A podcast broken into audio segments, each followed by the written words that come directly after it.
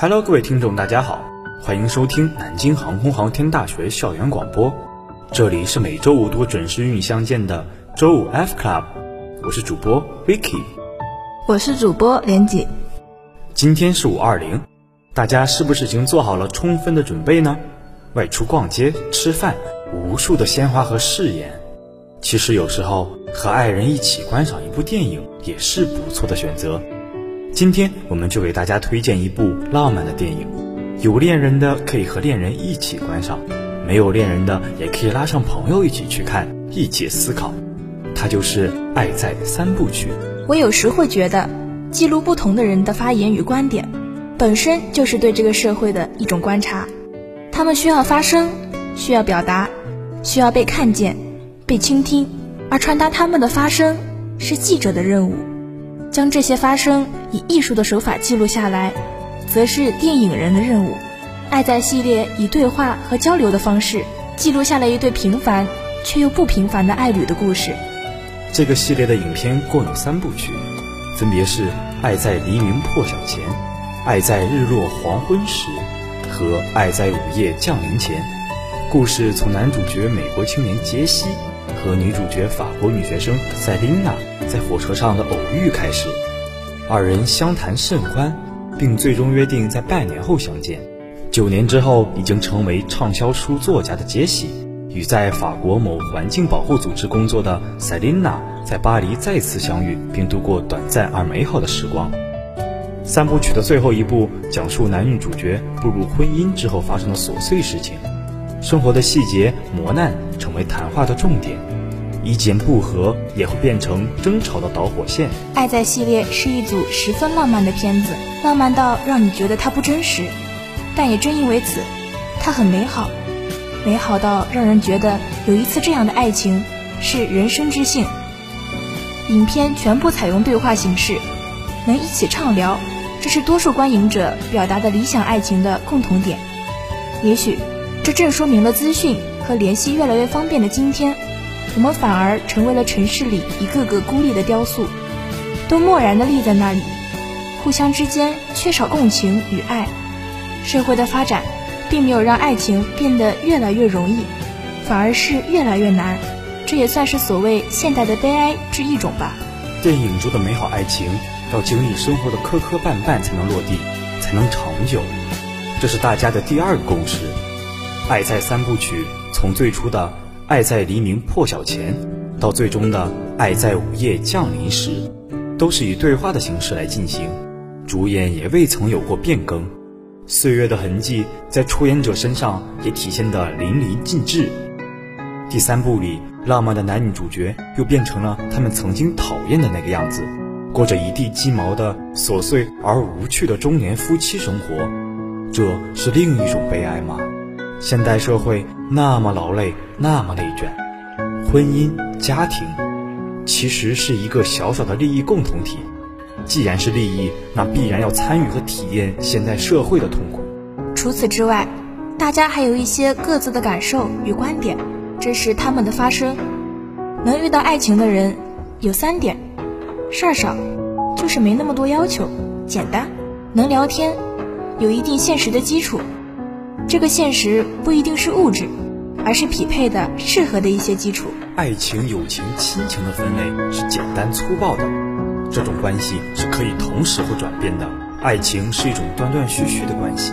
最羡慕的其实是《四个春天》那种爱情，《爱在黎明破晓前》里的浪漫当然让人羡慕，但这种浪漫我们一般很难遇到，《四个春天》里的爱情更难能可贵。最近和朋友探讨了爱情是什么。我们得到的最震惊的结果是，爱情是病态的。值得一提的是，《爱在》系列由导演理查德·林克莱特根据自身的一段亲身经历改编。一九八九年，二十九岁的林克莱特前往费城探望妹妹，在一家玩具店中偶遇了二十岁的艾米·赖豪普特，他们相谈甚欢，相遇恨晚。但遗憾的是，那是林克莱特在费城的最后一夜。为此。他一九九四年开始拍摄《爱在黎明破晓前》，希望艾米·赖豪普特能够看到这部电影，从而有与他重逢的一天。这一天却始终未曾来临，直直到2011年，尼克莱特才知道，艾米·赖豪普特在1994年因为交通事故离开了人世。因此，每一部电影的背后都会有着这样的一句：“献给艾米·赖豪普特。”无论如何，许多人对爱情还是渴求的。在物质至上的现代社会，纯粹的爱情因稀缺而更显珍贵。而我们内心真正向往的，正是这种纯粹而珍贵的爱情。爱是那么难，但我们依然在苦苦追寻。欢迎继续收听周五 F Club，我是主播小杨串串香，我是主播三三。今天我们来讨论一下被看见。要讨论这个话题，需要从远古的人类社会说起。我们都知道，人类天性是群居动物，面对自然的威胁、野兽的入侵、极度匮乏的资源，人类明白，只有相互依靠才能生存下来。在这样的背景下，一个人如果无法被他人和群体看见，意味着生存受到直接的威胁，他将没有办法获得存活所必需的支持和资源。不被看见，实实在在的就等于宣判死亡。随着文明的发展，虽然我们的生命看似已经不像过去那么依赖别人，但被看见的需求却留在了我们的血液中。不被看见，依然能给我们的精神造成接近于死亡的痛苦感。因为被看见，我们相信自己的需求是正当的，相信真实的自己是会受到关注和爱护的。于是我们有了真自我。即便当我们在长大后顺应环境的需要，偶尔调用假自我来应付外界的时候，我们内心也有一个真实的自我存在。假自我则是一种防御，一种行为的面具，它是顺应他人的期待而存在的。因为不曾被看见，我们为了生存，学会了揣测他人的心思，讨好以获得活下去的机会。如果假自我过度，或者真自我没有得到很好的建立，这样的孩子长大后常常就算做到了被社会肯定的优秀，内心也觉得空虚绝望，没有幸福的感受。所以，被看见的体验是健康有价值的爱的基石。你有没有遇到过这样一个人？他就像一面镜子一样，从他的眼中，我们看到最真实的自己。他眼中的我们，刚好和我们眼中的自己一样。他所欣赏的，刚好也是我们最欣赏我们自己的地方。他能够明白我们是如何经历我们的生命的。他理解我们的难以言说的过去和感受。这种我因为是我。而被欣赏、喜爱和认可的体验，与那些因为一些社会公认的价值观被喜爱的体验是截然不同。因为我是我而被喜爱，所带来的精神上的满足感和愉悦感，是后者绝对无法比拟的。而如果两个人双向的产生了心理可视性，持续的能够看见对方真实的心理自我，甚至能够看见对方自己也看不清的部分。这就变成了一段很有价值的关系。我们通过这段关系，不断的发现我们自己，尽管可能经历感情挫折，人们仍然有不断去爱、去和另一个人缔结关系的冲动。正是因为在这关系中，我们体验到了心理可视性，感受到了他人对我们内在特质的看见和认同。这种感受会使我们不断渴望再次经历它，最终。爱一个人，也就是在对方心里找回了我们自己。真实的内在自我被看见，和简单的获得他人的注意力所带来的体验是截然不同的。当真实的自我被看见、被接纳或者反对，我们都能够得到存在感；而真实的自我被肯定的体验，则让我们越来越感到放松、安全。只要像自己一样活着，就能够被接受和认可。是一件非常抗焦虑的事，而如果是通过埋藏真实的自我获得他人的关注，则会带来许多复杂的情绪。我们在接收到关注的同时，仍然会感到隐藏的愤怒，因为对方忽略了真实的我们；也会带来恐惧感，害怕真实的自我不够好，而终将失去这样的关注。我们是紧绷的、焦虑的。而扭转不好的局面，让改变发生的关键，仍然是创造出新的被看见的体验。被看见的体验是自我改变的前提，也是疗愈发生的时机。所以我们想告诉大家，如果想要获得被看见的体验，应该怎么做？首先要明白，寻找被看见的体验，就如同寻找真爱一样，需要冒险的精神。这是勇者的游戏。生而为人，就有价值，不需要符合任何条件，不需要做出任何成绩。当你能够鼓起勇气相信这一点，并开始忍着强烈的不适感，怀着深深的脆弱表露出来，你走向爱和连接的伟大征程就迈出了第一步。其次，要学会挑选那些对的人去表露你自己，不要选择那些对所有人不好，却告诉你只会对你一个人好的人。选择一个总是友善的人，一个安全的人，一个足够成熟的、不会随意评价别人的人。有时候我们无法获得被看见的体验，只是因为我们一直选择了错误的目标。不断付出注定是徒劳的努力。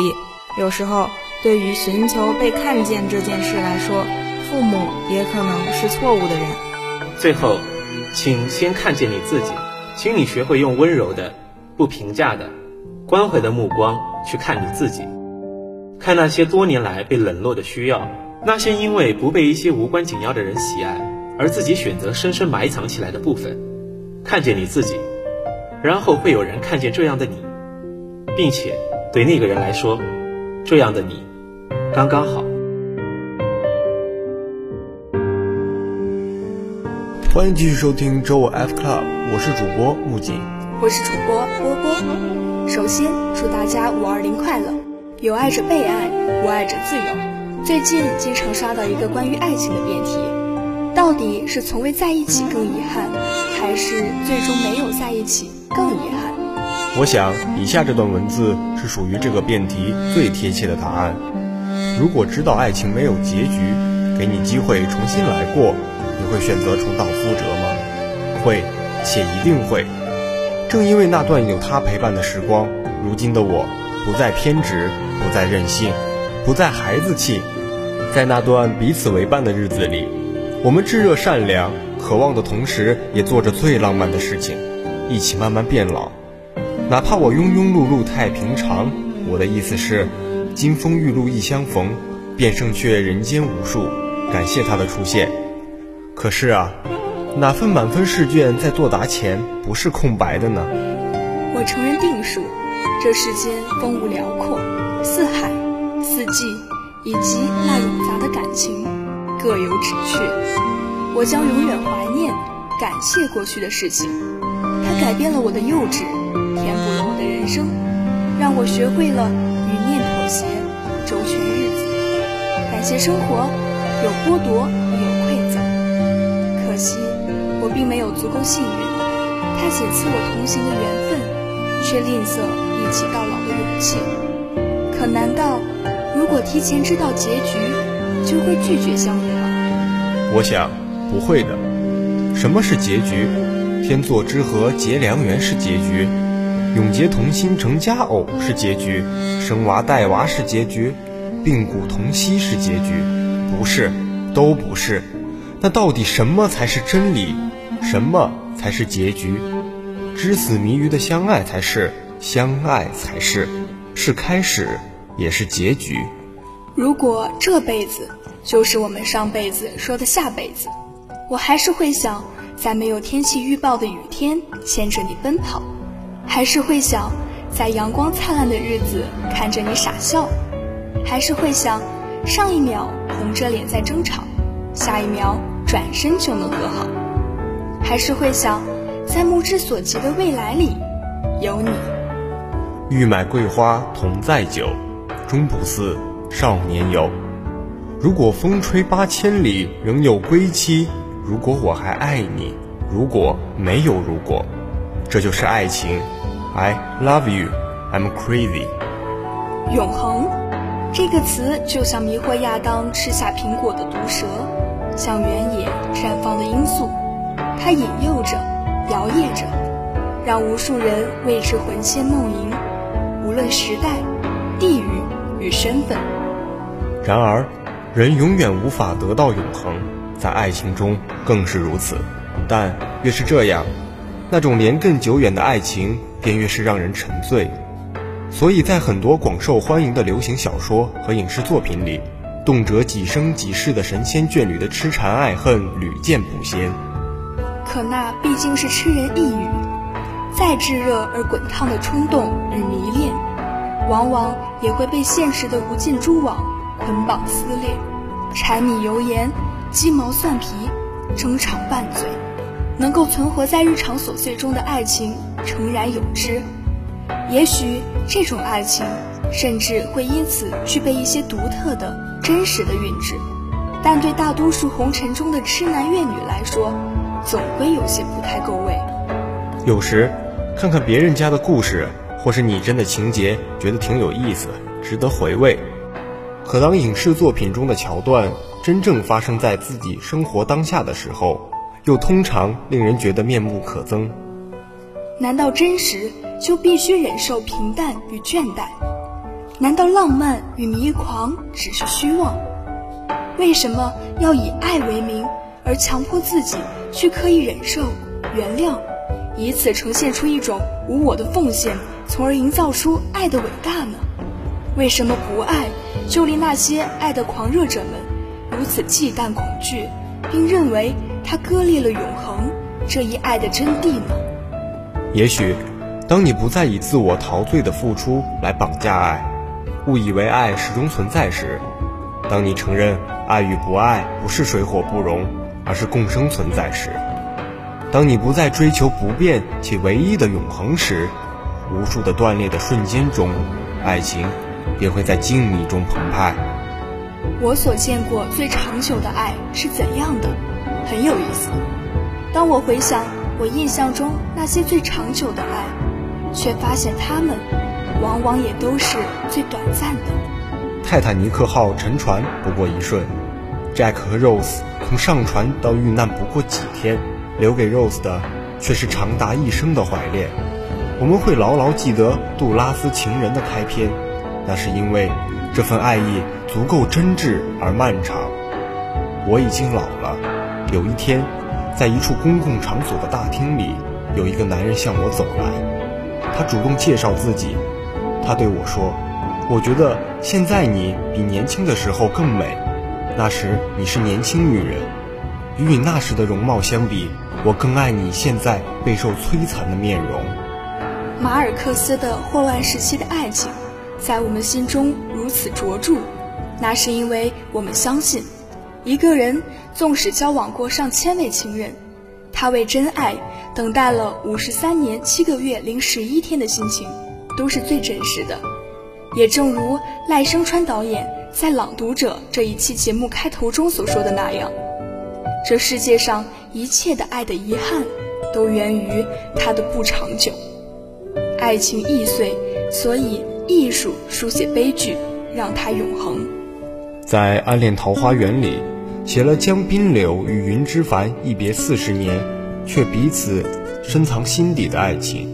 在现实中，赖声川导演和他的夫人丁乃竺相爱三十余年，彼此互相扶持，互相成就。在事业上，赖声川导演在话剧舞台上深耕四十多年，从台湾到大陆，始终纯粹。说回这个主题，你会爱他很久吗？从最开始。这个话题就是极具开放性的，所以是他，而不是他或他他。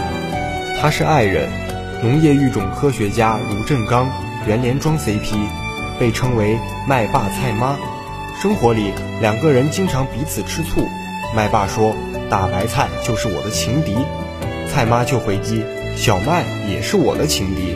事业上两个人既是伙伴，又相互竞争。彼此扶持，也彼此成就。武汉金银潭医院院长，在抗疫中立下卓著功绩的人民英雄张定宇，曾和妻子因为工作分隔，情书往来两百多封，偏偏情意绵绵。在节目里重读这些信件，张定宇还是会屡次哽咽。因为身患渐冻症，张定宇深知，自己的余生已经不久，多则十年，少则六年。妻子程琳对此也非常清楚，但她还是许下很朴实的诺言：“我会照顾你。”他也是事业。八十七岁的弹道痕迹检验专家、七一勋章获得者崔道直，时至今日依然每天忙碌在刑侦岗位上。他对事业这份生死不渝的爱，源于一个凄惨的童年。四岁时，崔道直失去父亲；六岁时失去了母亲，加入了开赴朝鲜战场的志愿军。他的生活和情感，才终于找到了依靠。董卿老师曾提到一个观点：只有当你自己日臻完善的时候，你才拥有了可以去长久的爱的能力。我深以为然。反过来讲，真正自爱的人，一定会始终对自己怀有一份期待，于是他才会不停地反省自己，不停地修正自己。爱他的过程，又何尝不是我们自我完善的过程？就像珍妮特·温特森所说的那样，爱并不总是意味着你能找到对的人或你的最爱，而是因为爱之名，你能与自己对话。也像罗曼·罗兰说的那样，真实的、永恒的、最高级的快乐，只能从三样东西中取得：工作、自我克制和爱。好的，各位听众，听完我们这期节目后。不知道你们有没有学习到什么新的知识，get 到什么新技能呢？感谢导播李卓林、江承志、陈佳敏、熊杰清，我是主播木槿，我是主播波波。下周同一时间我们不见不散。I don't love you as if you were a rose of salt, topaz, or arrow of carnations that propagate fire. I love you as one loves certain obscure things, secretly between the shadow and the soul. I love you as the plant that doesn't bloom but carries the light of those flowers, hidden within itself, and thanks to your love, the tight aroma that arouses from the earth lives dimly in my body. Hi everyone, welcome to today's F Club. It's 20th of May a loving story for all of you. My grandparents were married for over half a century and played their own special game from the time they had met each other. The goal of their game was to rise the world shamefully in a surprise place for the other to find. They took turns leaving shamefully around the house, and as soon as one of them discovered it, it was their turn to hide it once more. They dragged shamefully with their fingers through the sugar and flour containers to await whoever was preparing the next meal. They smeared it in the dew on the windows overlooking the patio where my grandma always fed us warm, homemade puddings with blue food coloring. Shamefully was written in the steam left on the mirror after a hot shower, where it would reappear bath after bath. At one point, my grandmother even unrolled an entire roll of toilet paper to leave Shimley on the very last sheet. There was no end to the places Shimley would pop up. Little notes with Shimley scribbled hurriedly were found on dashboards and car seats, or taped to steering wheels. The notes were stuffed inside shoes and left under pillows. Shimley was written in the dust upon the mantel and traced in the ashes of the fireplace. This mysterious word was as much a part of my grandparents' house as the furniture. It took me a long time before I was able to fully appreciate my grandparents' game. Skepticism has kept me from believing in true love, one that is pure and enduring. However, I never doubted my grandparents' relationship. They had love down pat. It was more than their flirtatious little games. It was a way of life. Their relationship is based on a devotion and a passionate affection, which not everyone is lucky enough to experience. Grandma and Grandpa held hands every chance they could. They stole kisses as they pumped into each other in their tiny kitchen. They finished each other's sentences and shared the daily crossword puzzle and word jumble. My grandma whispered to me about how cute my grandpa was, how handsome and old he had grown to be. She claims that she really knew how to pick. Before every meal, they bowed their heads and gave thanks, marveling at their blessings. A wonderful family, good fortune, and each other. But there was a dark cloud in my grandparents' life. My grandmother had breast cancer. The disease had first appeared 10 years earlier.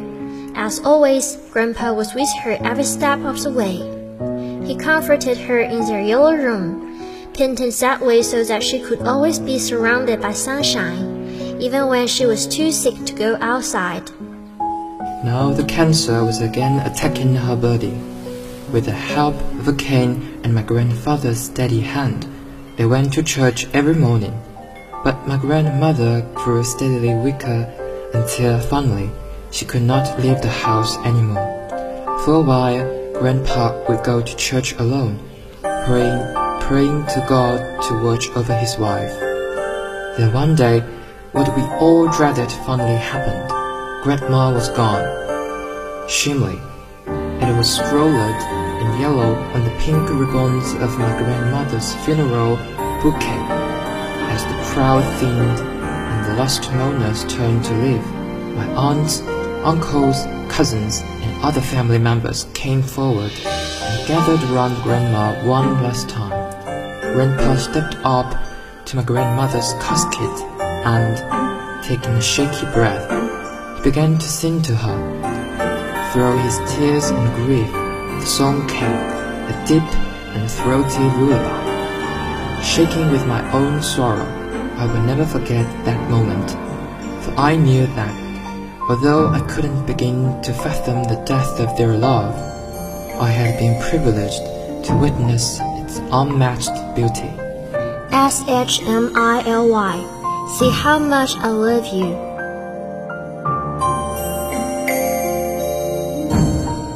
各位听众，接下来是五二零特别节目，我想对你说。 阿吉对乐女士说：“你知道乌鸦为什么像写字台吗？”朱美丽想对明明说：“异地就异地吧，至少我们看到的是同一个月亮。”杂色鹦鹉想对松子和鱼说：“那句永远没法说出口的喜欢，就放在这里吧。我喜欢你好久了。”王子想对一千米以外的公主说：“虽然你可能听不到，但是还是想传达自己的心意。异地恋很难，我每遇到一处风景，每尝到一道美食，每听到一段笑话，每感到一阵低落，都会想，要是你在就好了。也希望远方的你，能时时念我，日日想我。希望考研之后能结束异地吧，以后要你余生的欢喜都与我有关。”木槿想对心说：“拉长的哪只有我们的影子啊？我们未来的时间线也会被无限拉长吧？相信我，属于玫瑰的盛夏永远不会缺席，属于你、我、我们。” S 一对咪浪漫全体成员说：“认识大家整整一年，希望未来的许许多多的日子可以继续一起度过，永远爱大家。”菠萝吹雪想对陆小果和陈留香说：“想和你们从斯坦万格度过深冬，想和你们在冬至日去特罗瑟姆看极光，想和你们在北欧无人的街道上漫步，想和你们在宁静的夜里肆意分享故事，想和你们做一切与快乐和浪漫有关的事。我想和你们有一个来日方长。”硕鼠硕鼠想对油桃说：“我本可以容忍黑暗，如果我不曾见过太阳。”青宝想对他的好朋友黄文慧和胡儿说：“如果生活很艰苦的话，你要不要搬进我甜甜的心里啊？喜欢一个人不能当饭吃，但是喜欢你可以让我的饭变好吃。”张瑞义想对广西人说：“回信息。”木木木莽想对家人说：“很久没见了，真的很想念，喜欢你们的第 N 个五二零。今天的心愿是希望以后的分别不再这么长。未来的每一次想念都能即刻踏上归途。小黄对娇娇说：“你会记住一些我无意中跟你讲的一些话，会每次给我带瓶水，会拉着我靠着路边走，会真诚地向我表达情感等等。我觉得你是一个浪漫细心的人，而正好我也很吃浪漫这一套。因为是你，所以我才决定要恋爱的。”不知道是谁想对 G.K 说：“没有名字的夜晚真的很好听哎。”